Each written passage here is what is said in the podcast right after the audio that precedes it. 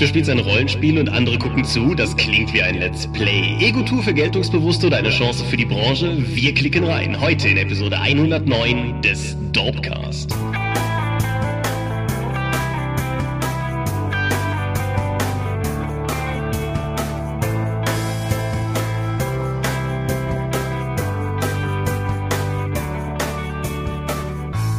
Hi und herzlich willkommen zur Episode 109 des Dorpcast. Einmal mehr haben wir uns hier versammelt, um über Dinge zu reden, die mit Rollenspielen zu tun haben. Und wenn ich wir sage, dann meine ich zum einen dich. Michael Skorpio-Mingas, guten Abend. Und zum anderen mich, Thomas Michalski.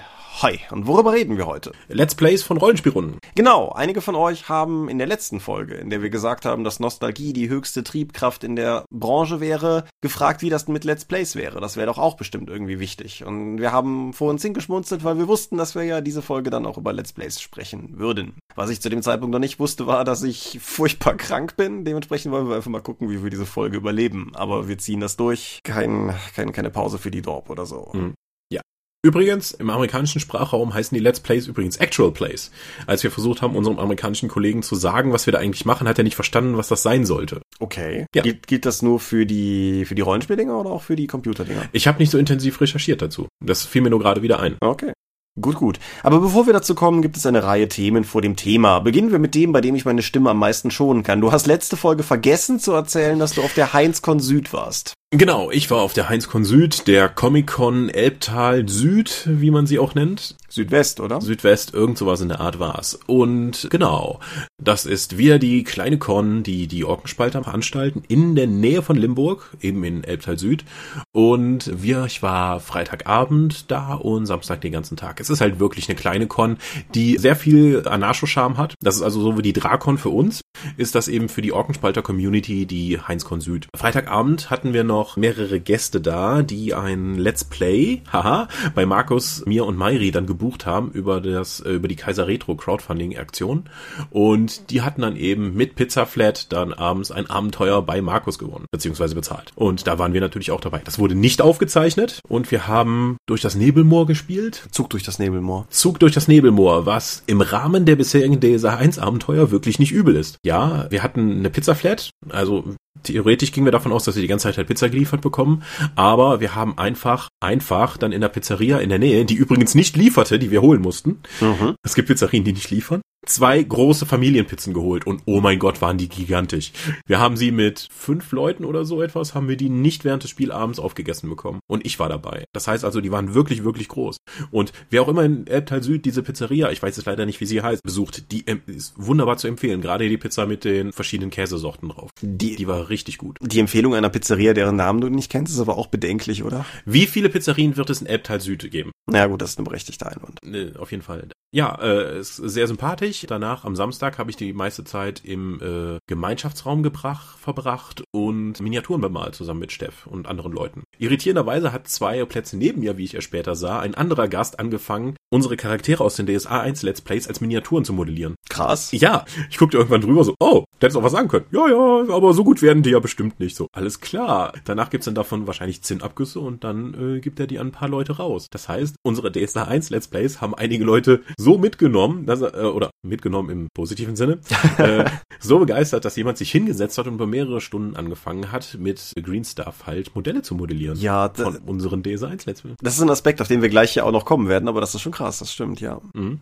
Ansonsten, ja, wer einfach mal eine ruhige Con sucht, die, wie gesagt, diesen chaotischen Charakter hat, es war halt auf, glaube ich, Tapete waren die Runden, die du mit dem Kuli eintragen konnte und die Zimmerbelegung dann in, in Eingangsbereich aufgehängt. Die Rundenaushänge waren auch so platziert auf diesem Tapetenmaterial über einem nicht ebenen Hintergrund, sodass man eigentlich nicht wirklich draufschreiben konnte. Also es hat eine gewisse, es hat viel chaotischen Charme. Ja, ich war ja dieses Jahr nicht da aus familiären Gründen, aber ich war letztes Jahr da und ich fand's ultra cool. Also wenn ich gekonnt hätte, wäre ich auch dieses Jahr wieder rübergekommen, obwohl es so eine kleine schrullige oder weil es so eine kleine schrullige Veranstaltung ist. Mhm. Ja. Und wir waren gemeinsam auf dem Dreieichkon. Genau. Dreieichkon, mein erstes Mal, ist halt auch auch eine Convention klingt ganz schrecklich. äh, Thomas Michalski, der, der Enthüllungsfilm. Dreieichkon, mein erstes Mal. Ja, war gut. Nee, wir waren dann mit Ulysses da. Insofern war es halt auch erstmal einfach Arbeit. Also ich habe die Tage wieder mal am B-Ware-Stand zugebracht, was ich nach wie vor sehr gerne tue. Das ist halt einfach eine coole, coole Gelegenheit, weil wo darf man sonst in Deutschland tatsächlich mal um Bücher feilschen und, und tatsächlich irgendwie rumverhandeln? Wir haben auf jeden Fall wieder eine Menge cooles Zeug zu guten Preisen und das Volk gebracht und, äh, und auch jede Menge arg beschädigtes Material. Oh, da waren, da waren Sachen bei. Also den Highscore hält nach wie vor das Zerflatterte Earthbound-Regelwerk von der Redcon letztes Jahr, was ein bisschen so aussah, als wäre das einmal ein Häcksler gefallen. Aber wir hatten zwei oder drei Trefferzonen-Würfelsets. Ich habe ja gesagt, die waren Teil des großen legendären Zugunglücks von 1894. Das ist die einzige Erklärung, die ich habe, was diese Ich habe ja gesagt, je besser die Geschichte ist, die dir jemand erzählen kann, wie es zu dieser Beschädigung gekommen ist, desto günstiger wird es. Also es gab ein völlig zerstörtes, wo auch noch ein Würfel fehlte und einen tapferen Kunden, der mehr oder weniger rüberkam und sagt, also für einen Fünfer nehme ich mit. Und ja. Was, ja. weißt du, welcher, er hat gefehlt? Doch nicht etwa der Amöbenwürfel. ist schön, dass du es ansprichst. Nein, der hat nicht gefehlt und jeder, jeder, der diese Box aufgemacht hat, hat zuerst gecheckt, ob der Amöbenwürfel da ist. Für Leute, die das Ganze nicht kennen, der Amöbenwürfel ist ja die Trefferzoneneinteilung für die Riesenamöbe als DSA-Gegner. Die hat eine Trefferzone, das heißt, es ist ein W20 mit 20 mal demselben Symbol. Ah, die anderen Würfel in der Box sind nützlicher, aber das ist definitiv der Fan-Favorite, würde ich behaupten. Ja. ja, ansonsten, ich hatte, ich hatte keine Programmpunkte, du hattest Programmpunkte. Ich hatte einen, glaube ich. Hexen? Ich habe zusammen mit Mirko das Hexenpanel geleitet und wir haben neue Illus gezeigt. Dieses Spiel wird so unfassbar gut aussehen. Oh ja. Und ein bisschen darüber erzählt. Ich habe schon weitere Produkte geteasert, die ich gerne sehen würde, weil direkt die Frage kam so, ja, wenn ihr Hexen 1733 gemacht habt, heißt das dann auch, dass es irgendwie noch in anderen Jahreszahlen was gibt? Dann habe ich direkt vorgeschlagen, Hexen 33, irgendwie ganz Gallien ist von Römern besetzt. Nein, ein paar leisten Widerstand und beschwören Dämonen und dann geht die ganze antike Welt erstmal in den Arsch. Hexen 2133, Großkonzerne öffnen Türen zur Hölle und starten eine Invasion da rein, um deren Ressourcen zu kriegen. Es gibt noch viele tolle Ideen, aber ich glaube, erstmal müssen wir 1733 durchziehen, weil alleine in dem Setting gibt es noch so, so viel, was wir gerne sehen würden. Ich habe mal immer dann dazwischen geschmissen, was man noch mal alles mit Amerika machen kann und dabei, wir werden erstmal Jahre brauchen, um Europa zu erkunden. Ja, auf jeden aber Fall. Aber die Leute haben da, glaube ich, echt Bock drauf. Auch so, wenn ich immer wieder gesagt habe, ja, es ist ein historisches Setting. Wenn ihr sagt, eure Heimatstadt, wie sähe die eigentlich bei Hexen 1733 aus? Wir werden sowas, wahrscheinlich sowas wie das Skriptorium dann auch für Hexen machen. Dann kannst du einfach deine Heimatstadt dann für alle aufbereiten, wie sie in der Hexenwelt aussehen könnte. Und das hat auch einige Leute ziemlich mitgenommen. Das glaube ich, ja. Wieder einen positiven ja. Aspekt. Du lobst das Aussehen von Hexen. Wir haben an dieser Stelle schon häufiger die DSA Art Direction Nadine Schäkel gelobt. Das ist vielleicht mhm. aber auch eine gute Gelegenheit, einfach auch mal an dieser Stelle Mike Schmidt zu loben, unseren zweiten Art Director mittlerweile in der Firma. Der genau. Nadine kümmert sich um DSA und Mike hat damit angefangen, ja, kümmere dich doch mal um die deutsche Ausgabe für Earthdawn. Okay, Mike, du machst jetzt auch noch mit Talk. Okay, Mike, du machst jetzt auch noch mit hier Warhammer 40.000. also noch so Kleinigkeiten on top, aber der kriegt das ja jetzt hin. Ja, ich, ich mag Mike. Mike ist definitiv mhm. nicht auf den Mund gefallen. Das ist immer sehr, sehr spaßig. Insofern ja. Mhm. Ja, nee, ansonsten auch äh, in einer alten Tradition. Wir waren auch wieder Döner essen auf der Dreieich. Jein. Ja, wir wollten Döner essen gehen. Wir waren, wir waren dann in einem Dönerladen, der auch Pizza anbot und dort entdeckten wir etwas, was äh, vermutlich in der Verfilmung mit sakralen Gesängen hätte begleitet werden müssen, nämlich das fantastische Angebot, dass wenn man drei Pizzen nimmt, man eine vierte umsonst bekommt. Und nachdem wir da uns nochmal nachgefragt haben, ob das stimmt und der verwirrte Mann uns drei Leute angeguckt hat und das bejaht hat und wir dann mehr oder weniger, ja geil gesagt haben. Äh, genau haben wir dann einfach vier Pizzen gegessen unter uns dreien. Ja, nee, das war, war gut. Ja, Dominik war auch noch mit dabei. Genau, selbe Besetzung ja, wie äh, beim ersten Kontakt mit diesem Dönerladen damals. Mhm. Ja, aber jetzt mal abgesehen davon, was gab es noch auf dem Dreieckcon? Ich habe noch mitbekommen, dass Markus sonntags äh, in so einer sehr undankbaren Zeit, nämlich um 16 Uhr, kurz vor Ende, noch ein Talk-Workshop-Panel äh, gehalten hat, um einfach mal über die Welt zu erzählen. Es war halt gedenk der Uhrzeit nicht so toll besucht. Nee, ist richtig. Das habe ich noch mitbekommen. Ansonsten war ich die meiste Zeit am Stand. Ja, Nico Hoch hat, meine ich, einen Havena-Workshop gemacht. Ja. So zu der kommenden Spielhilfe. Uh, da habe ich auch nicht so viel von mitbekommen. Nee, und ansonsten waren wir tatsächlich die meiste Zeit am Stand, haben mit Leuten gequatscht und das, das war eigentlich ganz cool. Es gab ähm, den, hm. ich sag mal, den zweiten großen Raum, wo die ganzen Aussteller waren. Da war ich allerdings nur mal ein, zweimal kurz. Äh, System Matters waren zum ersten Mal auf der Dreieich mhm. und da habe ich irgendwie kurz Hallo gesagt. Und äh, Uhrwerk war verlässlicherweise da. Ganz cool, ich habe die Chance genutzt und habe so Fan, der ich ja dann manchmal auch bin, gefragt, wie es mit Numenera weitergeht und habe mich gefreut zu hören, dass das Uhrwerk noch ziemlich weitreichende Pläne mit Numenera-Veröffentlichungen hat. Und die, die sind noch nicht angekündigt, deshalb habe ich gesagt, ich plaudere nicht so viel raus. Ich äh, darf aber sagen, es gibt eine, eine Sammlung mit zehn Abenteuern zum direkten, schnellen Losspielen ohne viel Vorbereitung, die mir in der englischen PDF-Fassung auf jeden Fall schon gute Dienste geleistet hat. Und die wird wohl auch auf Deutsch kommen. Hört, hört. Und und das, das fand ich ganz cool. Melanie Filippi war da, unsere Mystics of Mana Zeichnerin. Ja, Hm? Prometheus Games war auch da, nämlich durch die Repräsentanz der Brettspielkiste, den Fantasy Collect. Der hat halt immer so eine kleine Ecke mit Prometheus Games Material denn noch mit dabei. Die hatten den gleichen Stand wie Manticore. Stimmt. Aber von Prometheus Games selber war niemand dabei. Ja, und Manticore waren da, da habe ich aber mit niemandem groß geredet. Ich bin zwar zweimal dran vorbeigekommen, aber da war mhm. immer entweder Andrang oder keiner da, den ich noch kannte oder so, weshalb mhm. ich halt mehr oder weniger winken vorbeigegangen bin. Dieses Jahr gab es auch wieder deutsche Meisterschaften für War Machine, Hordes und Infinity auf der Dreieichkon. Die waren nicht so präsent wie sonst, weil A, War Machine Hordes hatte dieses Jahr etwa die Hälfte, weniger als die Hälfte der Teilnehmer von letztem Jahr, mhm. die deutsche Meisterschaft und die Infinity Meisterschaft war in einem anderen Gebäude. Deswegen habe ich die auch nur durch den Veranstalter mitbekommen, dass die da waren und als sie uns später die Bretter zurückgebracht haben. Ja, okay. Aber da wir auch die Tabletops nicht mehr bei uns im Sortiment haben, nur noch den Burst ein bisschen unterstützen bis Ende des Jahres, habe ich das halt nur wirklich am Rande mitbekommen. Ja, verständlich, ja. Ja, aber das war die Dreieckkon. Wenn man also in der südlichen Hälfte von Deutschland ist, sollte man auf jeden Fall mal vorbeikommen, weil es ist eine der größten Conventions da und es wird vor allen Dingen sehr, sehr viel da gespielt und es gibt halt noch ein paar Panels und Workshops. Ja, wobei man auch sagen muss, also ich weiß jetzt nicht, ob ich eine, für was weiß ich, hier Rheinland eine, eine vollständige Empfehlung aussprechen würde, aber man fährt halt irgendwie so, was, drei Stündchen oder so dahin das ist schon mhm. noch im Rahmen. Also wer, wer da mal hin will, ich fand es auf jeden Fall cool. Ich denke, da will ich auch nächstes Jahr wieder hin. Aber das, das sehen wir ja alles noch. Aber nee, es war, war auf jeden Fall eine ganz coole Erfahrung. Ist so eine interessante Mittelgröße zwischen halt einer, einer kleineren Convention und eben so Monstern wie der RPC. Also insofern. Ja, das ist ja eigentlich keine Convention mehr, sondern eine Messe. Genau, ja. da gelten ja schon ganz andere äh, Richtlinien. Ja, aber ich finde die Dreier, ich war halt auf eine angenehme Art und Weise, ist die so dazwischen. So mhm. einfach, weil, weil halt die ganzen Aussteller da sind und weil du halt auch tatsächlich irgendwie Bücher shoppen kannst, was du auf kleineren Conventions irgendwann nicht mehr kannst. Aber ja. Ja, auf der, auf der Dreieich haben wir Philipp kennengelernt, also persönlich. Mhm. Philipp mhm. ist der Mann hinter Nerds gegen Stefan. Ja. Und Philipp hat uns zwei Preise bereicht. Einen haben wir an dieser Stelle schon erwähnt. Das ist der silberne Stefan oder der goldene Stefan in Silber, wie wir gerne sagen, für ein wie sechs Freunde. Ihr Name ist Mensch in der offenen Kategorie Bester Zubehör. Das hatten wir soweit schon. Aber er hat uns mit noch was überrascht. Genau, wir haben eine weitere Urkunde bekommen für äh, Qualitätscontent. Man betont, ich habe mich natürlich direkt beschwert, warum es nicht irgendwie für Qualität Qualitätsinhalte wäre um die deutsche Sprache hochzuhalten, aber äh, wir freuen uns trotzdem. Ja, es ist 2017, Baby. Content is King und so.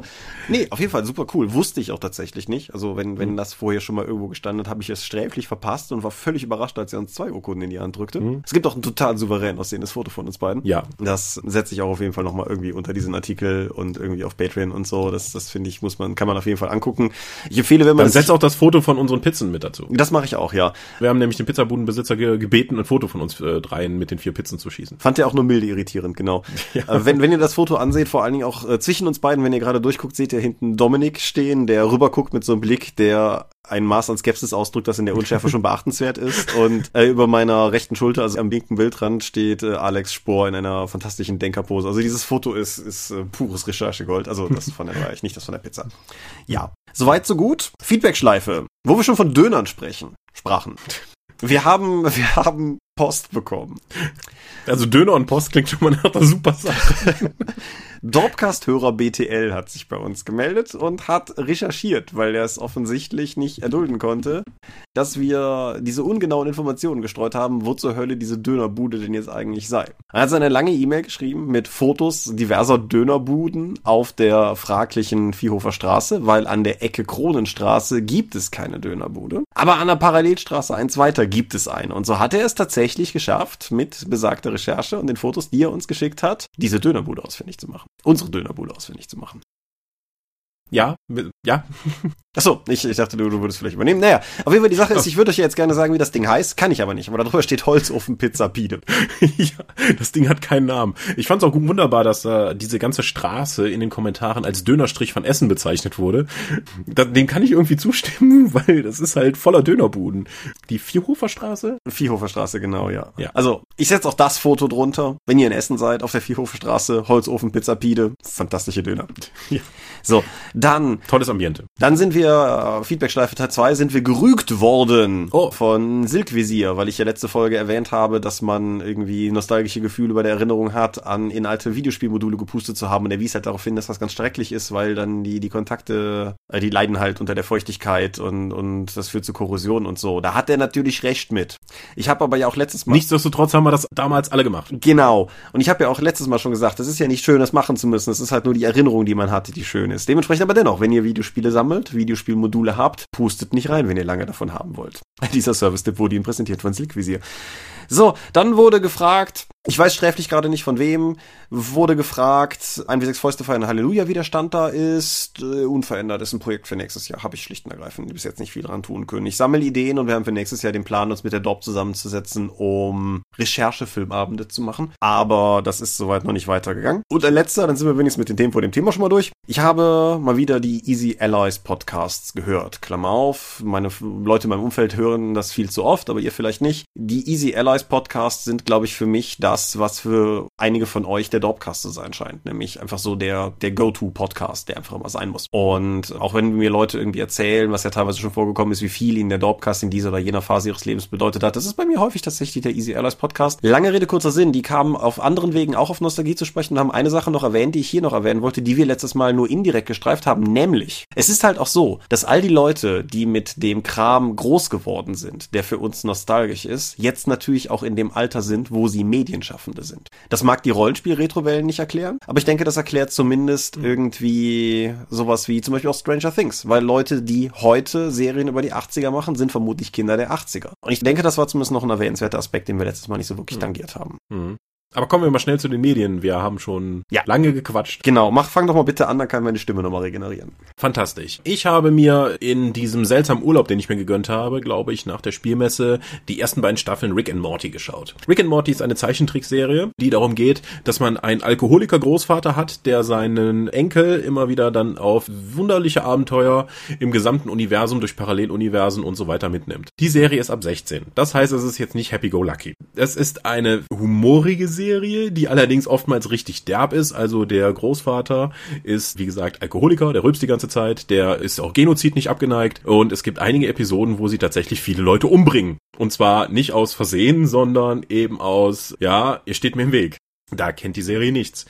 Nichtsdestotrotz, ich habe die erste Episode gesehen und mir gedacht, okay, das ist völlig durchgedreht, das ist mir zu viel, das ist wie Adventure Time, da, da steige ich einfach aus. Und dann hat mir aber unser amerikanischer Kollege gesagt, ja, die erste Episode ist nicht gut, schau mal weiter. Und das war ein guter Hinweis, denn nachdem ich dann einfach weitergeschaut habe, sind die Charaktere mir immer mehr ans Herz gewachsen und der ganze Metakosmos, der dahinter steckt, wurde auch immer stärker ausgebaut, was die Serie noch viel interessanter macht. Weil, wenn man mal über diese ganzen Rülpswitze, Gewaltexzesse und den Drogenschmuggel und sonst was sie so alles alles in dieser Serie tun, hinwegsieht, ist das nicht nur viel Gesellschaftskritik da drin, die da darüber aufgebaut wird, sondern es gibt ein übergeordnetes Thema aller zwei Staffeln. Das ist nämlich Familie und Verantwortung. Und da habe ich echt nicht mit gerechnet. Gerade so, so im Finale der zweiten Staffel hat das halt Auswüchse genommen, wo ich mir denke, okay, diese Serie ist tiefer, als ich jemals damit gerechnet hatte oder nur aus Ausschnitten bei YouTube sehen konnte. Mhm. Also aus meiner Sicht, Rick and Morty sollte man sich auf jeden Fall mal geben. Es hat ja schon auch schon in Nerdkreisen einige neue Sachen etabliert, wie Mr. Meeseeks, äh, die ich total toll finde. Das sind blaue Wesen, die man für eine bestimmte Aufgabe herbeiruft, dann erledigen die die Aufgabe und dann verschwinden sie. Man sollte nur sicherstellen, dass diese Aufgabe erledigbar ist, sonst drehen die durch. Ist auch, glaube ich, eine ganz interessante Idee für ein Rollenspielabenteuer, wenn irgend sowas mal losgeht. Wenn du Djinne beschwörst, die dann so ähnlich funktionieren. Aber das führt jetzt wieder zu weit. Rick and Morty, ersten zwei Staffeln habe ich gesehen, kann ich auf jeden Fall empfehlen. Man sollte sich aber mehr als die erste Episode geben. Okay. Gut. Um es mal so voreingenommen zu machen, wie es lange nicht mehr war. Judith Vogt, eine von den beiden Vögten, schreibt Bücher und ist mit uns befreundet. Ist mittlerweile sogar jemand, mit der ich gelegentlich an Rollenspieltischen gemeinsam sitze. Schlechte Voraussetzung für eine Rezi. Brennen soll Bosbaran ist ein DSA-Roman, der bei Ulysses Spiele erschienen ist, der Firma, für die wir beide arbeiten. Mhm. So, Disclaimer. Brennsoll Bosbaran ist der dritte dunkle Zeitenroman von Judith nach Herr der Legion und Herren des Schwarms. Hat aber nichts mit den anderen beiden direkt zu tun. Spiel, spielt wann anders, verwendet keine Charaktere weiter und so weiter und so fort. Ist eine alleinstehende Geschichte. Das Ganze ist eine circa 400-seitige Klappbroschur und das hat mich insofern am Anfang ein bisschen irritiert, weil der Roman zu Beginn eine ganze Menge Fäden aufmacht. Es gibt eine, einen Erzählstrang rund um die Chaldinger, die, die auf dem Festland auch Torwaler genannt werden und die halt plündernd manchmal über die Kiste herfallen und ja, halt ein bisschen funktionieren wie Wikinger. Und dann hast du entsprechend die Erzählseite rund um den Horas, Dalek Horas zu der Zeit. Und du hast die Shinxiria, die Shinxir geweihte Legion, die langsam zu der Zeit so in Ungnade rutscht, weil der Rondra-Kult immer stärker hat. Und dann hast du einen Tulamiden, der irgendwie aus dem Süden raufwandert, weil er irgendwie eine göttliche Vision hatte und Avesha folgt, einer Gottheit, die für Wandern und Zug und sowas steht. Und das ist eine ganze Menge, was da passiert. Und am Anfang habe ich mich doch sehr gefragt, wie das zusammenführen soll. Und was mich dann sehr positiv überrascht hat, ist, dass das sehr stringent zusammenläuft. Und dass die Art und Weise, wie das Buch aufgelöst wird, nicht nur ausreichend ist, sondern mir sogar ausgesprochen gut gefallen hat. Das ist insofern vielleicht auch interessant, weil Rezensionen, die ich zu dem Buch danach dann gelesen habe, mehr oder weniger das Gegenteil kritisiert haben, die halt meinten, zu Beginn wäre das alles sehr schön mit den verschiedenen Handlungsplätzen und am Ende wäre dann relativ zügig Schluss gewesen. Und ich fand das halt ziemlich cool, weil es ein relativ großes Gebilde ist, was dann auch inhaltlich, also auch innerspielweltlich sozusagen sehr massiv in sich zusammenbricht. Und das hat mir extrem gut gefallen. Die Art und Weise, wie die Charaktere sich im Laufe des Buches abnutzen an der Welt, mit der sie konfrontiert sind, hat mir extrem gut gefallen. Alles, was mit Shinx jetzt zu tun hat, ist eh immer gut. Also, ja, nee, ich fand's ein rundum cooles Buch. Ich hatte sehr viel Spaß dran. Ich kann es halt hier nur so eingeschränkt empfehlen, weil das ist der Laden, der meine Miete zahlt und Freunde des Hauses und so weiter und so fort. Aber nein, wer auf die dunklen Zeiten steht und ich persönlich finde immer noch, dass es eines der coolsten Subsettings, die DSA hier vorgebracht hat, um dem, dem sei das Buch auf jeden Fall von ganzem Herzen empfohlen. Ich fände ja gut, wenn wir dann mit Brennen muss so eine ganze Reihe starten würden mit verschiedenen anderen ihr aventurischen Städtenamen. Ich glaube, da das hat Potenzial. Ich, ich denke auch, es, es muss aber ganz dringend auch irgendwas Kleines drin sein. Irgendwie so nach Brennen soll Gareth und brennen soll Al-Anfa dann irgendwie brennen soll Wulzen oder so. Oder brennen soll. Brennen soll Dorp, das gibt's ja auch als Stadt. Das ist richtig. Oder, oder brennen soll Sjappensgurken oder so. Oder? brennen soll Hayabet. Ja, aber brennen soll Sjappensgurken klingt sogar richtig. Also das, das würde ich, das würde ich sofort kaufen, glaube ich. du bist so ein Opfer. Okay, du bist äh, richtig. Ich habe ein kleines Handyspiel runtergeladen. Okay. Nach meinem Besuch bei Games Workshop in Nottingham hatten ja halt noch so erwähnt, es gibt ja dieses kleine Handyspiel Doomwheel, was effektiv nur sowas wie Flappy Bird mit einem Skaven Todesrad ist. ähm, okay die Geschichte in Anführungszeichen des Spiels ist halt, dass du als Techniker vom Clan Skyre ein neues Todesrad entwickelt hast, das mit Warpflammenwerfern nach unten sich in die Höhle so kurz springen kann. Und äh, Ikit Krallenhand, der Chef des Clans, möchte dir diese Erfindung klauen und du fließt mit dem Ding, weil du lässt dir das ja nicht einfach vorschreiben. Mhm. Und links ist die ganze Zeit ein Todesrad und dann ist halt in diesem effektiv nur zweidimensionalen, aber 3D animierten Level, das zufällig zusammengesetzt wird, stehen dann Gegner, da sind Hindernisse, da sind Löcher im Boden, da hinten schießen manchmal Kanonen, die dir den Weg versperren können, dann durch die Munition. Und du musst dann durch Tappen dann da drüber springen oder durch Doppeltapp halt länger. Und das ist echt stumpf und ich habe einen Heidenspaß daran. Es gibt verschiedene Szenarien. Du kannst also gegen andere Skaven kämpfen, wo du einfach von links nach rechts dann weitergehst. Es gibt noch Zwerge, es gibt noch Clan Pestilenz als kostenloses Add-on, es gibt noch Orks, gegen die du kämpfen kannst und es gibt noch einen zuglaufbaren DLC, wo du noch gegen Untote kämpfst. Kämpfen Kämpfen ist ein sehr starkes Wort. Du fährst von links nach rechts und tippst manchmal. Es ist super simpel. Du sammelst in den Leveln Münzen auf oder Zähne oder sonstige Sachen, die gerade zum Thema des, der Rasse passen, gegen die du kämpfst. Und die kannst du dann in der Werkstatt in Upgrades stecken, wodurch du mehr Lebensenergie hast, die Warp-Blitze öfter kommen, die Warp-Blitze länger dauern, wo die Geschwindigkeit zunimmt. Halt so ganz kein Kram. Und, und das ändert auch jeweils, jedes Upgrade verändert auch noch das Aussehen deines Todesrads ein bisschen. Es gibt keine durchgängige Story so wirklich. Du kommst, wenn wenn du die ersten Missionen geschafft hast, kommst du auf eine Landkarte und du kannst mit den Münzen, die du findest, auch weitere Regionen freischalten. Das sind, da die Levels zufallsgeneriert sind, macht das nicht viel Unterschied. Nur in jedem dieser Level gibt es drei Aufgaben, die nacheinander abgearbeitet werden müssen. Das können sein wie zerstöre fünf Gyrocopter der Zwerge in einem Level oder besiege insgesamt, sammel tausend Münzen, töte 20 Orc Boys. Das sind also, also auch relativ simpel, aber sie bieten ein bisschen Abwechslung da drin. Es ist perfekt für zwischendurch. Das kannst du immer mal wieder spielen. Du sammelst halt ein paar Münzen, du kommst auf jeden Fall weiter. Das Spiel ist inzwischen kostenlos zu haben und es hat keinen Blödsinn drin, der in den meisten Free-to-Play-Titeln drin ist, wie ich habe einen Energiewert, ich kann halt, muss jetzt wieder warten, bevor ich weiterspielen kann. Du kannst das Ding eigentlich theoretisch von Anfang bis Ende durchspielen in einem Rutsch. Es ist wirklich spaßig, es ist ein kleines Spiel, es ist super für zwischendurch, es hat spannende Comic-Grafik. Ich habe mit Doom Wheel viel Spaß. Cool. Ja, ich habe ein Videospiel Zufallsfund noch auf meiner Seite zu verbuchen. Zufall nicht so sehr, weil, also das, das hat schon gute Kritiken bekommen. Es war nur eigentlich kein Spiel, was ich auf dem Radar hatte und was mir durch irgendeinen Humble Bundle zugeflogen ist und was dann effektiv ich nur gespielt habe, weil mir im letzten Urlaub irgendwann die Spiele ausgingen, die ich auf dem Mac installiert hatte. Klingt toll. Doorkickers. Was? Doorkickers kommt von einer Firma namens Killhouse Games. Killhouse Games sitzen in Bukarest Okay. Und äh, haben eben 2014 das Spiel Door Kickers veröffentlicht. Das Ganze ist ein pausierbares Echtzeitstrategiespiel, in dem du ein SWAT-Kommando aus der Vogelperspektive beim Erstürmen verschiedener Häuser spielst. Du hast grundsätzlich zwei Möglichkeiten, das Ganze zu machen. Du kannst zu Beginn, bevor es wirklich startet, schon Pfade vorgeben und irgendwie da warten und auf Befehl warten oder wenn alle da sind, dann sprengt die Tür und so weiter. So ein bisschen wie diese Planungsmodi, die du vielleicht von den uralten Rainbow Six Spielen kennst. Also bevor die irgendwie hippe Ego-Shooter waren, mhm. als die noch so genau. Du kannst aber halt auch es erstmal laufen lassen und so ein bisschen wie, was weiß ich, bei Baldur's Gate oder sowas, halt immer, wenn, wenn du Grund siehst, was zu tun hast, halt auf Space und dann passiert alles und dann kannst du allen gezielt Befehle geben und dann kannst du es halt weiterlaufen lassen. Das klingt, sagen wir mal, es ist nicht so unbedingt mein, mein Genre jetzt unbedingt. Das ist auch nicht unbedingt so mein Setting, so die coolen, heroischen amerikanischen Polizisten, die entsprechend, oh, also wenn du, wenn du ein Level geschafft hast, dann steht da halt auch nicht irgendwie einfach, wie viele Gegner du besiegt hast, sondern dann steht da halt irgendwie Hostiles Pacified oder so. Das ist so, uh. ja, ähm, nicht so unbedingt mein Ding, aber das macht so viel Laune, dieses olle Spiel. Es beginnt halt sehr simpel, wenig Türen, wenig Räume, du hast nur Leute mit Pistolen, aber im Laufe des Spiels wird halt alles, die Räume werden immer komplexer, irgendwann hast du Geiselszenarien, irgendwann kannst du über einen Sniper verfügen, der aber natürlich nur eingeschränkte Sichtwinkel hat. Du kriegst irgendwann auch so Riot Shield Polizisten, die kannst du halt vorschicken, die fangen dann halt Schüsse ab, aber du sind halt selber nicht so gut bewaffnet und haben zum Beispiel keine Sprengpacks für Türen. Und ja, jede Runde geht sehr schnell, nicht immer gut aus, aber es geht sehr schnell. Und es ist ein, gerade drum so ein super süchtig machendes Spiel, weil du setzt dich halt hin und denkst, ach, spiel ich noch eine Runde Doorkickers. Mhm. Und sieben Partien später denkst du, scheiße, du musst schlafen.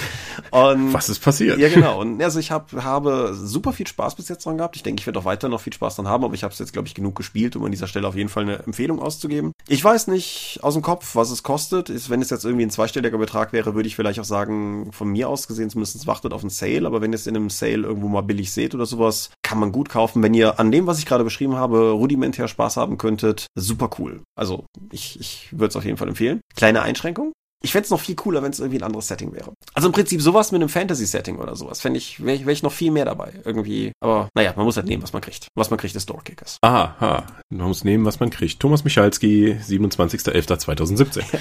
Vielen Dank. Gut, für weitere Auszüge aus drei. Ich mein erstes Mal. Schalten Sie auch nächstes Mal wieder ein. Das war tief, Thomas. Mm. Ganz tief. Ja, ich sagte schon, ich bin sehr krank. So, das äh, führt uns aber jetzt auf keiner geschickten Überleitung, aber dennoch zu unserem Hauptthema Let's Plays. Du bist da ja quasi sowas wie Zwangsexperte. Naja, ich sitz da. Also die in den letzten anderthalb, zwei Jahren oder so etwas ist es ja aufgekommen, dass fast immer, wenn ich spiele, richtet jemand dabei eine Kamera auf mich. Und da ich ja nun durch Erfahrungen wie Xoro absolut keine Scheu mehr habe, mich vor der Kamera lächerlich zu machen und äh, klappt das aus meiner Sicht ganz gut. Denn wenn man einmal halt so etwas wie Xoro gemacht hat oder The Owling, äh, dann kann man auch im Let's Play, glaube ich, sich nicht mehr völlig zum Affen machen. Also zumindest nicht mehr mehr. Ja. Ja, ich habe ja tatsächlich bis jetzt nur bei einem einzigen. Sollen wir erstmal sagen, was Let's Plays sind? Ja, noch, um das einfach nur kurz anzugrenzen, ich habe ja bei einem mitgemacht bisher mhm. für die Firma, dem Werwolf-Ding. Aber kommen wir gleich noch zu. Genau, Let's Plays. Let's Plays sind eine vor einigen Jahren aufgekommene neue Darreichungsform von Rollenspiel-Content in irgendeiner Form. Also im Videospielbereich gibt's Let's Plays ja auch. Das sind halt effektiv kommentierte Spielmitschnitte, wahlweise live oder im Nachhinein. Und für Pen and Paper gilt im Kern das Gleiche. Leute sitzen an einem Tisch, die Kamera oder die Kameras sind auf sie gerichtet und sie spielen ein Rollenspiel in verschiedenen Kombinationen, Konstellationen. Konstellationen mhm. und so weiter. Wobei ich direkt einschränken muss, die allermeisten Let's Plays auf YouTube, die mit Rollenspiel zu tun haben, sind Skype-Mitschnitte, wo Leute halt jeweils vor ihrem Rechner sitzen. Du hast recht. Ja, das ist das Format, Was, mit dem ich am Abstand am wenigsten ja, anfangen kann. Das viel weniger Appeal hat. Ich finde auch. Also hm. Äh, ich habe das ja ohnehin schon auch für mein eigenes Rollenspiel erfahren oder so. Das haben wir hier auch schon mal gestreift. Ich ich verstehe, dass es Umstände gibt, in denen man muss, weil man, was weiß ich, keine Rollenspieler um sich rum hat oder dass man, dass man irgendwie mit bestimmten Leuten spielen will, die einfach zu weit weg sind oder so, sehe ich alles ein. Aber wenn ich die Wahl habe zwischen online oder mit Leuten am Tisch, wird letzteres immer gewinnen. Und das überträgt sich für mich auch durchaus auf den Appeal von Let's Plays, weil ich finde, Menschen untereinander an einem Ort haben nochmal eine ganz andere Dynamik als online. Auch wenn, was weiß ich, wir beide auf dem Dreieck ja mal wieder gelobt wurden, dass wir in Live genauso wären wie im Dropcast, so ja. Alleine dadurch, dass wir jetzt hier skypen, ist es halt schon ein bisschen anders. Und das gilt für ein Let's Play halt natürlich genauso. Das ist zum einen angenehmer, weil ich dir eine blöde Fresse nicht sehen muss. Zum anderen können wir uns ja natürlich immer noch beleidigen, wie wir das sonst normalerweise tun, wenn wir uns direkt sehen. Ja. ja, nee, es ist richtig. Aber nichtsdestotrotz, du hast recht, das, das macht auch einen großen Teil aus. Aber im Kern ist es halt auf jeden Fall, es ist mitgeschnittenes Rollenspiel. Eine gemeinsame Freundin von uns betont immer wieder, gefragt oder ungefragt gerne, dass das Langweiligste für sie im Leben Leben ja wäre, anderen Leuten beim Rollenspiel zuzugucken. Mhm. Aber offensichtlich sehen das tausende andere Menschen anders. Wie kommt denn das? Dafür gibt's, glaube ich, mehrere Gründe. Zum einen, es bietet das Erlebnisrollenspiel mit dem, wie es wirklich ist, auch Du kannst daran teilhaben, auch wenn du wirklich aktiv nicht spielst. Ja. Es ist ein Sekundärmedium, das heißt, du könntest irgendwie tatsächlich ein Videospiel, du könntest bei WoW gerade irgendeine Dungeon-Instanz zum 20. Mal machen, um irgendwelche Ausdrücke zu bekommen und nebenbei kann das laufen und du wirst dadurch halt unterhalten. Also offensichtlich sind halt viele Leute dadurch einfach unterhalten, wenn das entsprechend aufgemacht ist. Mhm. Und es bietet dir eine soziale Komponente, weil du nimmst teil am Spiel und am Leben anderer Leute durch Zuschauen. Also du hast also einen direkten Bezug. Gehen wir jetzt mal so in die Goldenes Blatt Regenbogenecke, also die die die ganz die dunkle Ecke der Populärliteratur beziehungsweise der Magazine, ja. so die was beim Friseur ausliegt. Ja. Da wird das persönliche Leben von Stars und Sternchen en Detail erläutert und die Leute, die das lesen, können dadurch Teil dieser Welt werden. Die haben einen Bezug zu einer Person, die sie offensichtlich dann durch diese Texte ganz gut kennen, obwohl sie niemals die Gelegenheit haben werden, mit ihnen in Verbindung zu treten. Ja. Und ich glaube, dass das auch bei Let's Plays zum Teil einen Teil des Appeals ausmacht, weil du einfach mit Leuten plötzlich eine persönliche Beziehung aufbaust, aber das, die nur einseitig funktioniert, spannenderweise. Weil da draußen auch beim Dogcast, wir haben es ja schon mehr, beim Dogcast haben wir jetzt ja schon mehrfach gehört auf Conventions, dass Leute zu uns kommen und sagen, ja, das ist gerade total seltsam. Ich habe das Gefühl, euch jetzt schon seit ewig zu kennen, aber du hast keine Ahnung, wer ich bin. Ja. Ich hatte das das erste Mal selber, als ich noch Praktikant bei Computech war, in der in den finsteren Zeiten von 2008 oder 2009. Da hab, bin ich dann mit mehreren Redakteuren der BAFT-Redaktion zur RPC nach Köln gefahren und ich hatte auch das Gefühl, als ich mit denen dann im Auto gewartet habe, hey Leute, jetzt machen wir gemeinsam was, weil ich habe ja schon vorher 120 Episoden der von deren Podcast gehört, wusste also schon richtig, wer die sind, aber die kannten mich auch gar nicht. Mhm.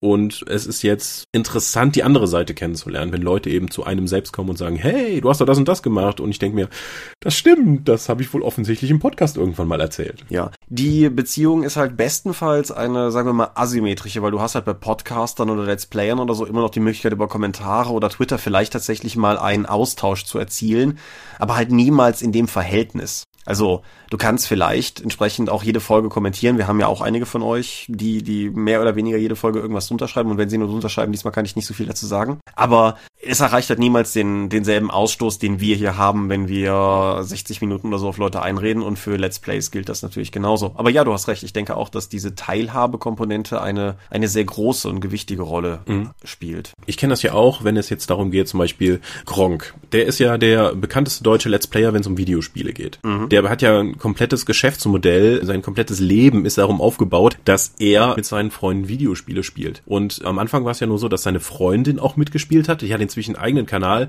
und die hat halt, die ist auch Let's Playerin. Die macht halt dann nochmal parallel dazu Sachen. Und ich habe das mal mitbekommen, eine Freundin von mir, die war halt totaler Gronk-Fan. Das lief halt auch die ganze Zeit bei ihr. Sie hat auf YouTube dann nochmal die alten Sachen angeschaut und immer wieder, wie die Leute das gleiche Videospiel über Tage spielen. Fehlt mir der Zugang? Hab ich, finde ich nicht so interessant. Ich gucke ein Let's Play nur, wenn ich an irgendeiner Stelle in dem Videospiel nicht weiterkomme und sehen möchte, wie die es gelöst haben. Aber die sagen eben auch so, ja, ich bin Fangirl, hier, ich habe mir das T-Shirt von denen geholt, ich bin, die haben, und die haben mir in der, der Situation in meinem Leben weitergeholfen und die machen das und das und dann wird, wird dann plötzlich dann auch wie in einer Soap Opera wurde mir dann geschildert, wie die Personen, die ich da gerade in dem Video höre, dann zueinander stehen und was für lustige Sachen die normalerweise miteinander machen oder wo es da schon mal Probleme gab. Ja, also ich hab, das ist dieser persönliche Bezug. Ich habe das auch in, auf einer anderen Ebene zum Beispiel erlebt. Wir haben an dieser Stelle irgendwann mal Channel Awesome erwähnt mit dem Nostalgia Critics, Spoon Experiments und so weiter und so fort. Und in deren, ich sag mal, deren Hochphase und in der Phase, wo das halt auch irgendwie hier in Aachen viel im Freundeskreis konsumiert wurde, war es halt durchaus auch so. Da wusstest du halt im Prinzip auch, wer von denen mit wem irgendwie zusammen ist und wo die wohnen und so einfach, mhm. weil es halt so langsam reinkommt. Aber es gibt natürlich auch, sagen wir mal, aus der Machersicht einen sehr wirtschaftlichen Vorteil, der darin steckt. Jetzt nicht nur darin, dass du irgendwie Merchandise verkaufen kannst oder sowas, sondern schlicht und ergreifend, dass du es schaffst, Leuten das Gesicht der Person zu zeigen. Zum einen mhm. schafft es Identifizierbarkeit im Sinne von, ey, dich kenne ich doch, du bist doch der und der, weil, also du warst das Gesicht von Dorp TV, du bist viel in den Let's Plays. Ich bin immer noch, glaube ich, häufiger an meiner Stimme erkannt worden, als jetzt vom Aussehen her, weil halt die meisten Leute das Wenn aus dem Dorpcast kannten. Mhm. Und auf der anderen Seite hast du aber auch als Firma plötzlich den Vorteil, dass du nicht mehr, oder als, als Unternehmen in irgendeiner Form nicht mehr den, hast du den Vorteil, dass du nicht mehr nur noch das Unternehmen bist, sondern dass du diese Person bist. Und das macht auch aus, aus einer größeren Firma, einem größeren Unternehmen etwas, was normalerweise vielleicht eher Skepsis wecken würde, etwas Nahbares, etwas Menschliches. Mhm. Es zeigt dir, dass die Leute tatsächlich die Spiele, die sie da verkaufen wollen, auch selber spielen und dass sie auch Spaß daran haben. Weil welches bessere Verkaufsargument kann ich denn sagen als, guck mal, die Typen da, die haben Spaß, wenn sie dieses Spiel spielen. Das macht das Ganze schon interessanter und auch glaubwürdiger. Ja, auf jeden Fall. Es macht, vor allen Dingen, es macht es nicht nur glaubwürdiger, sondern es macht es auch, es macht die Produkte, finde ich, irgendwie glaubwürdiger. Also je, jedes einzelne, weil du halt einfach weißt, da sind Leute dran, die hast du vielleicht schon mal gesehen, vielleicht lernst du irgendwann noch Namen, liest Namen wieder im Impressum, erinnerst dich vielleicht auch gar nicht an, mhm. an was konkret Sinnvolles, aber an irgendwelchen Quatsch, den sie im Let's Play gemacht haben, den du cool fandst, mit dem du dich identifizieren kannst. Und auf die Art und Weise werden halt auch, also ich habe das ja schon mal in anderem Kontext gesagt, in so einem durchschnittlichen Rollenspiel-Impressum stehen unfassbar viele Namen drin. Und wenn du einige von denen kennst, wird das plötzlich zu einer, zu einer Information für dich als, als Privatkunde. In, ja. Insofern ist es halt auch. Du baust halt effektiv nicht nur die Produkte auf, sondern auch die Personen dahinter werden plötzlich zu einem Produkt. Das ist ja bei vielen von den Publikumsverlagen ist es ja durchaus Usus, dass du einen Autor als Marke aufbaust. Das macht bei uns, weil wir halt selbst markengetrieben sind mit IPs wie das Schwarze Auge, Pathfinder und so weiter, macht das weniger Sinn. Aber wenn du halt so ein großer Publikumsverlag bist und sagst, hier der neue Henning Martell, so bam, der neue Ken Follett, dann ist es, geht's ja nicht mehr, mehr wirklich um das Buch, sondern der Autor ist plötzlich die Marke. Ja, auf jeden Fall. Der hat nur ein neues Produkt rausgebracht. Das ist aber tatsächlich bei Publikumsverlagen ansonsten ja auch wiederum dann direkt seltener. Also mir fallen wenig Beispiele ein, wo Publikumsverlage aus ihren Reihen jemanden nach vorne rollen würden. Mhm. Also dann nimmst du halt tatsächlich schon wieder eher die Autoren als Einzelmarke. Allgemein Autoren heute auch als Branding wäre ein Thema für eine eigene Episode, aber dass du halt einfach, ne, genau, dass du halt sagst, hier, der neue sowieso. Bis hin zu dem Punkt, an dem du möglicherweise den neuen sowieso hast und denselben Autor unter einem anderen Namen verwendest, weil Markenreinheit und so. Mhm, dass du dann halt der unter dem Autorname schreibe ich halt nur diese Genre und so weiter. Der neue Thomas Finn Fantasy Roman erscheint von F.I. Thomas. F.I. Thomas. So Bernd Robka macht ja auch unter Robert Corvus und so weiter jede Menge Pseudonyme. Auch unser geschätzter Bernd Perplis schreibt ja nun unter verschiedenen Namen unterschiedliche Sachen. Das ist richtig, ja. Weil unsere geliebte Space Western Reihe ist ja auch als unter Wes Andrews erschienen und nicht unter Bernd Perplis. Ja. Aber davon mal ab. Es ist auch problematisch, wenn jetzt ein Verlag den Autor als Gesicht aufbaut oder als äh, Marke aufbaut, weil ja, wenn du den als Marke aufbaust, hilft dir das, wenn du dann weiter die Produkte dazu machen kannst. Aber ein Autor ist nicht dazu verpflichtet, bei diesem Verlag weiter zu publizieren. Ja. Das heißt, du könntest gegebenenfalls dann auch noch die Arbeit für einen anderen Verlag mitmachen, der dann auch davon profitiert. Deswegen ist das hm, immer nur so halb gut. Wohingegen du, wenn du eine IP bewerben möchtest, die halt deiner Firma gehört oder die du halt jetzt schon lange in der Lizenz herausbringst, hast du ja länger was davon, weil es diese ganze IP stärkt. Wenn ich jetzt einfach noch weiter Pathfinder Let's Plays mache, dann wissen die Leute, okay, ja, Pathfinder, Ulysses, da hängt was zusammen und die haben so viel Spaß in diesen Runden, das möchte ich auch gerne haben, ich hole jetzt meine Einsteigerbox. Dadurch ist Pathfinder über längere Sicht halt, solange es bei uns bleibt, wovon ich jetzt einfach mal sehr stark ausgehe, ist das dann auch einfach besser. Ja. Übrigens, äh, Let's Plays, ich habe bis jetzt dreimal bei Let's Plays geleitet und in allen drei Runden sind leider alle Spielercharaktere verstorben, weil die Spieler einfach so schlecht gespielt haben. Ja, genau, das liegt immer an den Spielern. Hm. Äh, nicht immer, nein. Also es gibt auch manchmal Zufälle, aber da war schon sehr viel der Fall. In dem Pathfinder Goblin Abenteuer haben sie echt scheiße gebaut. In dem Pathfinder Einsteigerbox Abenteuer haben sie grobe taktische Fehler begangen. Da haben neunjährige Jungs während des Let's Plays, während wir das live gemacht haben, haben gesagt, oh mein Gott, lass das. Warum habt ihr nicht mit den Goblins geredet? Und bei Hexen, na gut, da war es vor allen Dingen Würfelglück meinerseits. Ja, aber wenn du, bevor wir auf die eigentlichen Spielerfahrungen kommen, vielleicht noch ein letzter Aspekt, der auf jeden Fall auch erwähnt gehört, nämlich die Reichweite beziehungsweise die Zielgruppe, die du erreichst. Wir sprechen immer davon, dass wir den Nachwuchs fördern müssen, dass wir die Jugend irgendwie fördern müssen, dass wir Leute wieder ans Rollenspiel ranführen müssen. Und ich denke, dass YouTube als Verteilungsweg nochmal ganz andere Schichten erreicht, als du es über die anderen üblichen Kanäle machen würdest. Es gab mal jetzt vor kurzem eine Umfrage, die hat der Jens Ulrich im Facebook, in einer großen Facebook-Gruppe für Rollenspieler gemacht, einfach nachgefragt, wer ist über die Pen and Paper Runden von Rocket Beans, dem Internetstreamer, Videospielportal eigentlich, jetzt zum Rollenspiel gekommen und in den letzten Jahren war das rund Drittel. Und wir kriegen auch mit, dass ganz viele Leute, die halt äh, einfach, bevor sie überhaupt mal Rollenspiel ausprobieren wollen, so ein Let's Play bei uns schauen und dann eben damit, deswegen dann mit dem Spiel anfangen. Ich sag vielleicht, weil Rollenspiele, gerade Rollenspiel, das ja immer so ein bisschen verunkt wurde als dieses komische Spiel, was Picklig unzählige Nerds im Keller spielen oder sowas, ist es, denke ich, auch einfach gut, wenn man zeigen kann, dass es auch, naja, normale Menschen ist ein bisschen hochgegriffen, aber halt, hm. dass das auch was ist, was halt auch man selber sich vorstellen kann hm. zu spielen. Jetzt vor kurzem, da hat jemand ein Pathfinder Let's Play gemacht und das war eine Gruppe, die macht normalerweise, das sind professionelle YouTuber, die machen normalerweise so Prank-Videos und äh, Szenekram und da hat einer von denen seine anderen Jungs da zu einem Spieleabend eingeladen und einfach Pathfinder, die Einsteigerbox geleitet. Und die hatten vorher noch gar keine Rollenspielbegegnung. Und das ist irgendwie ein Portal äh, mit halt 180.000 Abonnenten. Irre, ja. Und plötzlich ist Rollenspiel Let's Plays für die ein Thema, weil es gab vor kurzem auch einen sehr umfangreichen Artikel, den hatte ich auch weitergeleitet. Da ging es darum, wie die Let's Plays die Rollenspiellandschaft verändern. Ja. Weil immer mehr Leute es als wesentliches äh, Pastime, als Freizeitbeschäftigung sehen, anderen Leuten beim Spielen zuzuschauen. Ja. Und Rollenspiel hat dadurch ein großes Revival erfahren. Unter der Speerspitze im internationalen Raum von Geek and Sundry, Ja. wo ja mehrere Synchronsprecher und Schauspieler tatsächlich Rollenspielrunden dann machen und die das dann aufgenommen und gestreamt haben und die bieten aber auch in darstellerischer Leistung halt ein ganz anderes Level, als das äh, unsere Ulysses-Runde zum Beispiel ist, weil wir ja alles Deppen sind. Aber die machen sowas beruflich, andere Leute darzustellen. Ja, Geek and Sundry haben für Und mich da hat sich auch ein, Ja. und dadurch hat sich halt auch eine große Fanbasis gebildet und einfach das, die, wie heißt er nochmal, Dings Harmon, ein amerikanischer Produzent, der auch sowas, der, ich glaube, Rick and Morty auch gemacht hat und andere Zeichentrickserien, der hat mit Harmon Quest ein Format gemacht, wo dann mehrere Leute mit ihm Rollenspiel spielen und das dann später dann zusammengeschnitten wird und auch animiert wird von den Leuten, sodass du so eine Art Zeichentrickserie hast und das Live-Let's Play vor Publikum. das ist auch schon krass. Das ist ein Serienformat.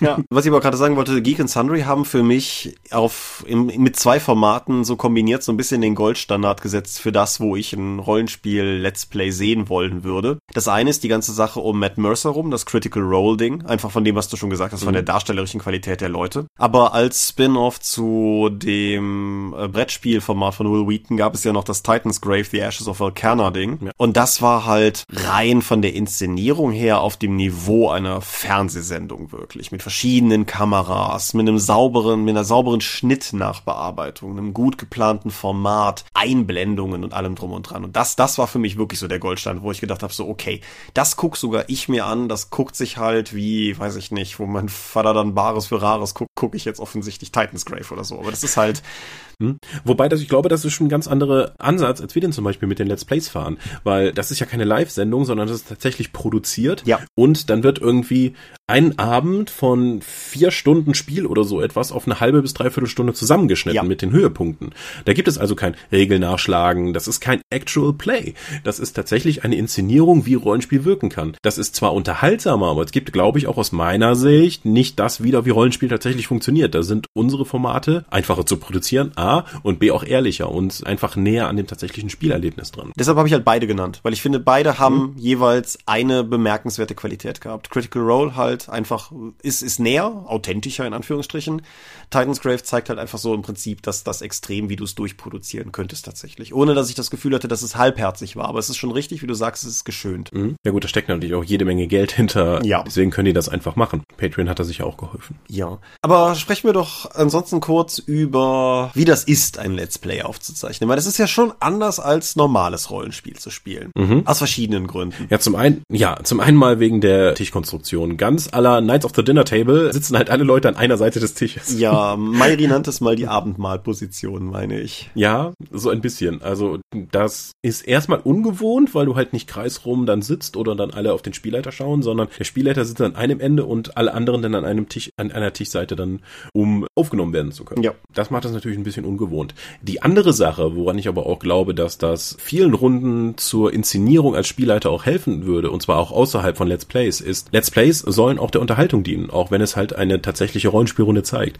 Aber damit das auch wirklich funktioniert, muss die ganz, ganze Zeit irgendwas passieren. Da gibt es kein, ja, hm, lass uns doch mal jetzt lange über die Regeln diskutieren oder, hm, würde mein Charakter das so machen? Da muss immer bam, bam, bam, bam Unterhaltung da sein. Ja. Und das ist auch, das wollte ich eben nämlich noch sagen. Die eine Sache wurde aufgezeichnet zur maximalen Qualität. Die anderen Sachen, die haben einen Livestream. Wenn wir spielen, haben wir immer einen Livestream mitlaufen, wo Leute auch Fragen stellen können. Und das ist nochmal die Einbeziehung der entsprechenden Community mit dabei. Nämlich die können direkt Teil dieser Videos werden. Ja. Wenn irgendein besonders blöder Kommentar kommt, wird Nico lachen, den vorlesen und dann wird der Name genannt. Dann bist du halt Teil dieser Aufzeichnung. Du bist Teil der gemeins des gemeinsamen Erlebens. Alle Leute schauen live zu, erleben mit, wie wir spielen und können das nicht nur später bei YouTube danach gutieren. Ja, bei dem Werwolf-Stream, bei dem ich dabei war für die W20, da hat der Chat irgendwann beklagt, dass wohl nicht genug Action am Tisch wäre, weshalb Nico aufgestanden ist und irgendwas auf dem Tisch umgeworfen hat oder so. Das ist, ähm, das ist natürlich nicht zielführend, aber Aber das ist wieder direkte Interaktion Interaktion mit dem eigentlichen Kunden, Schrägstrich, dem Zuschauer. Ja.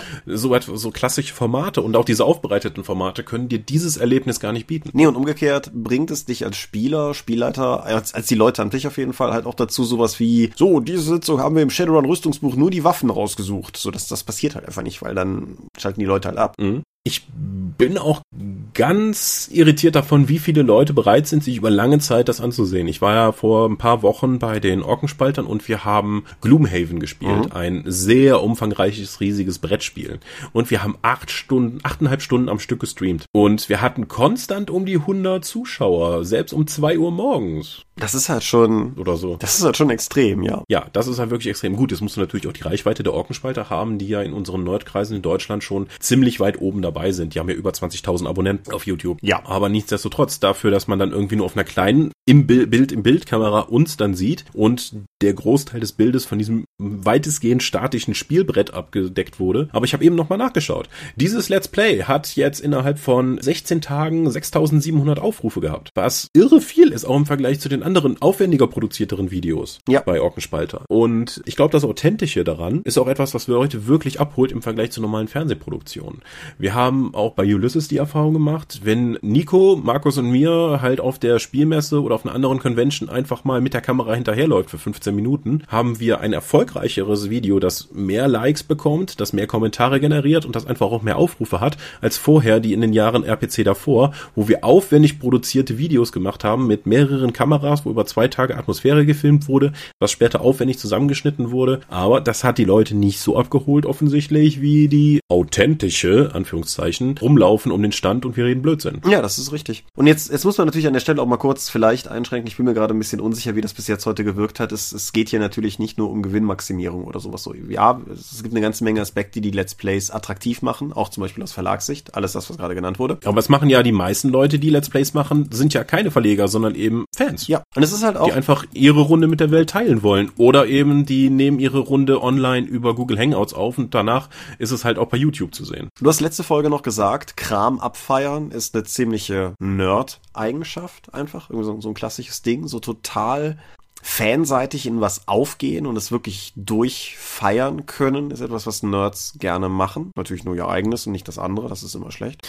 Aber es ist natürlich auch, die Let's Plays ist eine weitere, sind eine weitere Möglichkeit, dieses Feiern nach außen zu tragen und Leute reinzuholen. Das ist ja cool, dass wir in unserer Runde das Rollenspiel XY total geil finden. Aber es ist ja noch viel geiler, das zu spielen, während uns 100 Leute zugucken oder so. Ich, mhm. ich denke, dass da durchaus auch einfach ein, ein inhärenter Reiz drin liegt. Mal davon abgesehen, dass Authentizität auch irgendwie irgendwie schon cool ist. Also ich finde es sehr angenehm, dass wir auch zum Beispiel hier den Dorpcast oder sowas halt mehr oder weniger, wie wir sind, runterseiern können mhm. und jetzt hier nicht irgendwie wild irgendwelche Rollen einnehmen müssen, sondern einfach mehr oder weniger die erfüllen, die wir eh einnehmen, wenn man uns live trifft oder so. Mhm. Das Interessante an den Let's Plays ist auch, weil es eben die ganze Diversität der Rollenspielbranche zeigt. Ja. Früher kannte man das einfach nur, es gab gutes Rollenspiel und schlechtes Rollenspiel und das hat dir die Spielleitersektion erklärt. Wenn ich das auch jetzt beim Durchkommentieren von den DSA 1 Sachen, ist das schwierig zu beantworten, was richtiges Rollenspiel ist, weil sich alle Positionen innerhalb eines Textes wiederfinden und sich oftmals innerhalb eines Absatzes auch direkt mal widersprechen oder die Sachen, die man zuvor geschrieben hat, relativieren. Mhm. Das ist echt interessant, wie sich mit diesem kruden Werk äh, Rollenspiel in Deutschland verbreitet hat.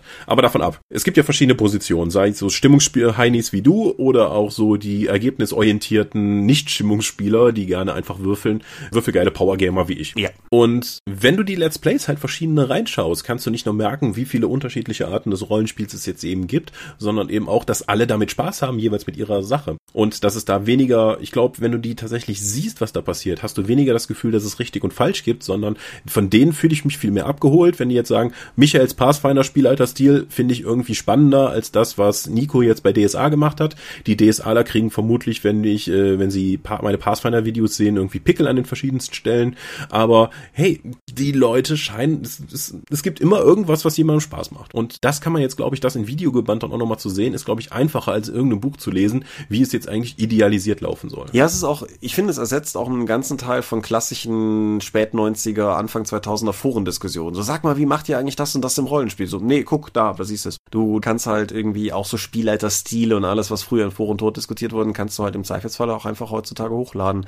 Natürlich auch maximal dadurch vereinfacht, dass jeder von uns eine Vergleich zu damals totale Hightech-Kamera in der Hosentasche hat. Mhm. Weil, also Klar gibt's nochmal Qualitätsunterschiede, aber jedes moderne Smartphone ist halt einfach eine verdammt gute Kamera. Wenn ich sehe, was ich im Jahr 2002 oder so etwas mit der damals Medion Aldi Digitalkamera für Fotos geschossen habe, das ist nicht mal ansatzweise mit dem zu vergleichen, was ich heute mit einem Billig-Handy machen Ja, kann. genau. Und insofern kann halt auch einfach jeder heutzutage streamen. Das ist ja auch noch so ein Aspekt, der, der natürlich da sehr begünstigend reingewirkt hat. Ja. Eine Million Minecraft-Kiddies, die ihre völlig uninteressanten Minecraft-Videos hochladen, werden das bestätigen können. Aber um das Ganze mal vielleicht noch ganz kurz von der anderen Seite aufzurollen. So, wir haben ja durchaus auch schon drüber nachgedacht, vielleicht mal Dorp-Let's Plays zu machen irgendwann in der Zukunft. Also jetzt nicht massiv, nicht als dauerhaftes Format, aber ich sage ja schon seit einem Jahr, ich würde gern mehr mit YouTube machen. Aber ich käme niemals auf die Idee, sonst meine privaten Runden zu verlet's playen. Zum einen würden mir, glaube ich, meine Spiele einfach aufs Dach steigen, weil dafür ist mein, mein aktiver Aachener Freundeskreis einfach nicht Social Media genug. Ich würde das aber auch, glaube ich, nicht selber wollen. Mhm. Ich weiß, ich weiß nicht genau, was da überwiegt, ob es daran liegt, dass ich einfach kein, kein Publikum dabei brauche oder dass ich Mhm. das tatsächlich einfach, dass das eine Sache ist, die ich halt mit Freunden machen möchte und gut ist. Ja. Na gut, an nicht alles, was dir Spaß macht, möchtest du halt mit der Öffentlichkeit teilen. Ja. Wie zum Beispiel, du möchtest auch keine Kamera auf dem Klo haben, um die, dann, wo die Leute dir dabei zugucken zu können, wie befriedigend das ist zu kacken.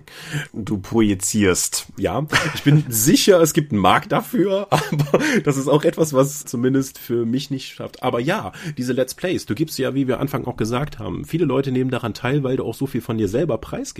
Das machen wir hier im Dorpcast ja auch. Und das ist wahrscheinlich einigen Leuten unangenehm und das würde ich auch völlig respektieren. Wenn jemand sagt, ich möchte nicht aufgenommen werden oder das ist mir halt nicht recht, wie jetzt auch die Runde auf dem Heinzcon, wie eingangs erwähnt, die wurde nicht aufgenommen, weil einige Leute halt gesagt haben, so, nö, ähm, lass mal lieber so hier privat machen. Das ist völlig okay. Niemand zwingt einen dazu, eine Let's Play-Runde dann irgendwie online verfügbar zu machen. Es gibt auch Leute, die über Google Hangouts spielen, da wird am Anfang immer auch, so wie ich das mitbekommen habe, geklärt, soll das Ding später auf YouTube gehen und dann sagst du ja oder nee. Und wenn halt einer Nein sagt, dann hat sich die Sache schon erledigt. Dann müsst ihr entweder den Spieler rauskicken, weil das nicht in euer Gruppenkonzept passt, oder direkt am Anfang sagen, hier, die Runde wird auf jeden Fall später bei YouTube landen. Das muss halt jeder für sich selbst wissen. Auch da gibt es kein richtig oder falsch. Ja. Was du mit der Welt teilst, ist deine Sache. Du hast nur die Möglichkeit, dass jeder dir zuhört. Ja, so wie gerade. Ja. Aber ja, es ist, es ist halt, ich finde es halt trotzdem, das am Ende nochmal rauszurollen, weil wir haben jetzt sehr viel gute Gründe für Let's Plays, auch aus allen Perspektiven, als Zuschauer, als Macher und als Macher im größeren Sinne Verlag oder Unternehmen oder sowas genannt. Nichtsdestotrotz, einfach um halt nochmal, wie gesagt, aus persönlicher Perspektive zu sagen, ich finde es cool, dass es das gibt. Es, ich bin kein regelmäßiger Let's Play-Konsument, auch im Rollenspielbereich nicht, aber ich gucke halt durchaus immer mal rein. Aber es ist halt einfach nichts, was ich für mich persönlich am Tisch sehen würde. Ich muss auch mal sagen, ich gucke keine Let's Plays. Ja. Mach ich nicht. Auch wenn ich irgendwie, äh, gibt es irgendjemanden in der deutschen Rollenspielszene, der seine Fresse in mehr Videos in die Kamera gehalten hat, der mehr Stunden auf YouTube hat als ich? Mairi. Ich hoffe es. Mairi, ja, auf jeden Fall. Orkenspalter. Ja. Mairi ist wesentlich öfters zu sehen. Aber mit Dorp TV, den Ulysses-Videos, den Vlogs, den äh, ganzen Let's Plays, die wir bei Ulysses halt so machen. Ich müsste irgendwann mal zusammenrechnen, wie viele Stunden ich auf YouTube zu sehen bin. Das wird eine Menge sein. Ja, aber ich, ich denke, man muss halt einfach einen Punkt erreichen, wo man für sich selber bewusst entscheidet, was man teilen möchte und was nicht. Ich meine, gut, das ist jetzt Internet 101, aber trotzdem, irgendwie, ich halte ja mein Gesicht auch durchaus mal vor die Kamera, um irgendwie Dorp-Update-Videos auf Facebook zu posten oder irgendwie Con-Announcements auf, auf Instagram oder irgendwie Making-of-Kram zu Alphalaria-Kram auf, auf YouTube oder so. Aber irgendwo ziehe ich da für mich persönlich halt einfach die Grenze. So, das ist okay, Dorpcast ist okay, mein Blog ist okay, aber irg irgendwo da beginnt privat Thomas Michalski. Und das ist halt eine, äh, durchaus auch eine Grenze, die man bewusst ziehen muss. Wenn man jetzt beschließt, ich werde jetzt irgendwie Let's Player und boah, jetzt streame ich meinen ganzen Tag. Das sind halt so, das sind so, so Tore, wenn man die einmal öffnet, gehen die sehr schwer wieder zu. Also man kann halt einfach aufhören, aber wenn man vorhatte, mit einem Projekt in irgendeine Richtung zu gehen, dann sind das halt Erwartungshaltungen, die man nicht schüren sollte, wenn man sie da nicht dauerhaft halten möchte. Es ist ja immer so eine grässliche Frage, wo siehst du das Rollenspiel in 10, wo siehst du das Rollenspiel in 15 Jahren, die beantworte ich auch immer so ungern, aber wo siehst du, sagen wir mal, Let's Play in einem Jahr? In einem Jahr Oder in fünf? Es wird mehr geben, es wird qualitativ gut zunehmen. Einfach nur, weil die Erwartungshaltung steigt und weil die technischen Möglichkeiten dadurch gehen. Und wie die meisten Medien ist es am Anfang einfach scheiße. Es ist noch alles sehr experimental und es kommt halt dann raus, was läuft, was nicht. Da werden sich halt einige Sachen durchsetzen und andere nicht. Jo. Ich denke, der, der Technikfortschritt ist auch einfach, es ist halt auch, die Leute, die früh angefangen haben, neigen dazu, sich technisch ja auch zu verbessern. Das ist ein Vorteil, den die Orkenspalter auch einfach, denke ich, haben. Die haben sehr früh einfach angefangen. Und dadurch kriegst du halt auch immer mehr Equipment und irgendwann hast du vielleicht mal ein Licht investiert und irgendwann hast du mal ein gutes Mikro investiert und so. Und das, das steigert sich halt durchaus immer weiter hoch. Und ich denke auch, qualitativ geht da einiges. Ich bin gespannt, ob Multikamera-Formate, inwiefern sich da was in die Richtung noch tun wird. Das ist halt direkt, wenn du nicht direkt einfach den YouTube-Stream dann später hochstellen möchtest, sondern das nachproduzieren möchtest, nimmt halt mit jeder Kamera die Arbeit massiv zu. Das ist korrekt, ja. Aber es ist halt, wie gesagt, dennoch etwas, wo ich einfach gespannt bin, ob da Leute was mitmachen werden oder nicht. Das, das muss ja nicht das, das Heilbringende alles sein, aber ich bin einfach gespannt, ob Leute was damit machen. Und ansonsten gehe ich tatsächlich auch davon aus, es wird deutlich mehr gestreamt werden. Was natürlich auch bedeutet, dass es mit der Zeit mehr Streamer geben wird, aber da habe ich ohnehin nicht so den Überblick, weil diese ganze junge, hippe Rollenspiel-YouTube-Community, wie mehrfach festgehalten, ich weiß, dass die irgendwie da draußen ist, aber ich habe keine Ahnung, wer das ist. mhm. Wir sind doch nur alte Leute. Danke, Thomas. Jetzt ist aber noch hier, wie auch auf RPCs immer wieder zu sehen, wir haben ja auch schon allen möglichen Leuten Video-Interviews oder so gegeben. Und diverse Leute haben mir halt auch schon erzählt, dass sie irgendwie Let's Plays veröffentlichen. Let's Plays in Audioformat zum Beispiel gibt's ja durchaus auch Rundenmitschnitt in Audio, die dann online gestellt werden oder so. Mhm. Aber da fehlt mir einfach der Einblick. Also, wenn ich irgendwie in meiner relativ engen Filterblase da auftaucht, gerne in die Kommentare. Wenn ihr irgendwie sagt, boah, hier, es gibt da den, den kennt noch keiner oder ihr kennt den offensichtlich nicht, der ist total gut, guckt euch mal an, was der macht. Oder die, dann, dann sag einfach, sagt einfach Bescheid. Ich bin da ja durchaus neugierig reinzugucken. Aber ja. Gut. Hast du noch irgendwas auf den Zettel, den wir vorbereitet haben? Nein, ich, ich denke, wir haben alles gesagt. Total authentisch. So, gut. Dann komm doch mal zum Sermon. Alles klar. Wir sind die Dorp. Wir sind ein in Teilen grippaler Freundeskreis und man findet uns online unter www.dorp.de. Doch bringen wir neben dem Dorpcast auch Rollenspiel-Downloads zu eigenen und fremden Systemen. Manchmal veröffentlichen wir sie als Buch. Dorp TV berichtet vor allen Dingen von Cons und Messen unter youtube.com slash die Dorp. Wir sind auf Google+, Facebook und Twitter. At die Dorp geht an den Tom. At Seelenworte geht an mich. Seelenworte ist auch der Name meines Blogs und meines Instagram-Accounts. Wir veranstalten die Drakon, die kleine und sympathische Pen Paper Convention in der Eifel. Das nächste Mal vom 12. bis 15. April. Die offizielle Webseite gibt es auf drakonpokondra.de und möglich wird das alles durch eure milden Spenden auf Patreon. Paywalls gibt es keine, aber Infos gibt es unter patreon.com slash die Dorp. So milde sind die Spenden gar nicht mehr. Das ist allerdings richtig, ja. Danke dafür. Ja, danke, danke auf jeden Fall. Nächste Folge, wichtig, wird die letzte des Jahres sein. Zumindest für 2017. Das meinte ich mit letzte des Jahres, ja. Gut. Die, der, der nächste richtige Sonntag, auf den es viel ist, nämlich dann Weihnachten. Und nee, da machen wir vorher. Das heißt, nächstes Jahr, äh, nächstes Jahr, genau. Nächste Folge gibt es den großen Jahresrückblick mit, mit allem, was wir so zu erzählen haben. Ich denke, das wird eine interessante Folge, wenn ich so gucke, wie unser beider Jahre so gewesen sind. Interessant. Ja. Mögest du in interessanten Zeiten leben, ja. Aber das auf jeden Fall, ja. Das wird auf jeden Fall, denke ich, eine ganz interessante Folge werden in diesem Sinne. Und dann wird es, wenn denn alles klappt, stattdessen statt Dorpcast zu Weihnachten noch einen Download bei uns geben. Das will ich mir noch nicht versprechen, aber ich habe gestern eine erste Fassung von etwas von Markus Hein gelayoutet und ihn wieder geschickt mit der Bitte um Feedback. Das könnte also klappen. Wir haben ja noch über einen Monat. Ne, wir haben weniger als einen Monat, das sage ich eigentlich. Aber ja, äh, es wird schon irgendwie klappen.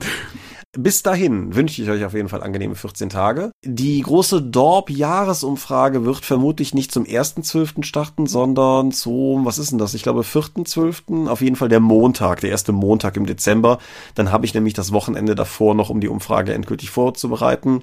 Da gilt wie immer, nehmt bitte teil, wenn ihr unseren Kram in irgendeiner Form konsumiert. Es hilft uns erheblich, rauszufinden, was ihr eigentlich wollt, was wir machen, was gut ist, was wir machen, was schlecht ist und auch schlicht und ergreifend das nächste Jahr zu planen. Große Pläne für nächstes Jahr haben wir auch noch keine, aber wir haben durchaus genug, was man ausbauen könnte, aber wir wollen ja gerne wissen, was ihr gerne hättet. Mhm. Außerdem, Teil der Umfrage wird es sein, zwischen verschiedenen karitativen Möglichkeiten zu wählen, wo das Geld eigentlich hin soll, was über ihr Name ist Mensch sich denn dann dieses Jahr angesammelt hat. Mhm. So, jetzt aber, ich wünsche euch angenehme 14 Tage. Ich wünsche mir Gesundheit. Ich wünsche dir noch einen schönen Abend. Was wünschst du dir? Frieden. Frieden, Frieden ist gut. Ja, wir hören uns in 14 Tagen wieder, letzte Folge des Jahres. Ich freue mich drauf und sage bis dahin, adieu und ciao, ciao.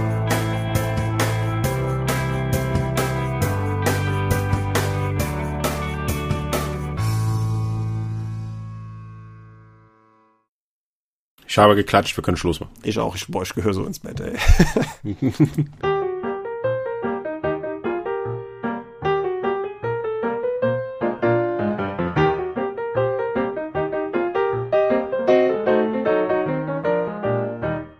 Die Dorp und der Dorpcast werden in ihrer Form durch eure Unterstützung und Spenden auf Patreon finanziert. Zu besonderer Dank gilt dabei wie stets den Dorp Ones, also jenen, die 5 Dollar oder mehr spenden. Entschuldigt meinen Krankheitszustand und preiset mit mir. 8088 Lambert Benke Gerrit Bonn. Tobias Kronert. Daniela. Dorifer Michaela Fege. Björn Finke. Marcel Gehlen, Stefan Göritz, Granus, Dominik Ladek, Heinrich, Isambard, Lightweaver, Michael L. Jägers, René Kulik, Angus MacLeod, Moritz Melem, Mofte, Orkenspalter TV, Philipp Picker, die RuneQuest Gesellschaft, Ralf Sandfuchs, Jens Schönheim, Alexander Schendi, Bentley Silberschatten, Stefan T., Tannelorn.net, Technosmurf, Teichdragon, Stefan Urabel, Xeledon und Marco Zimmermann.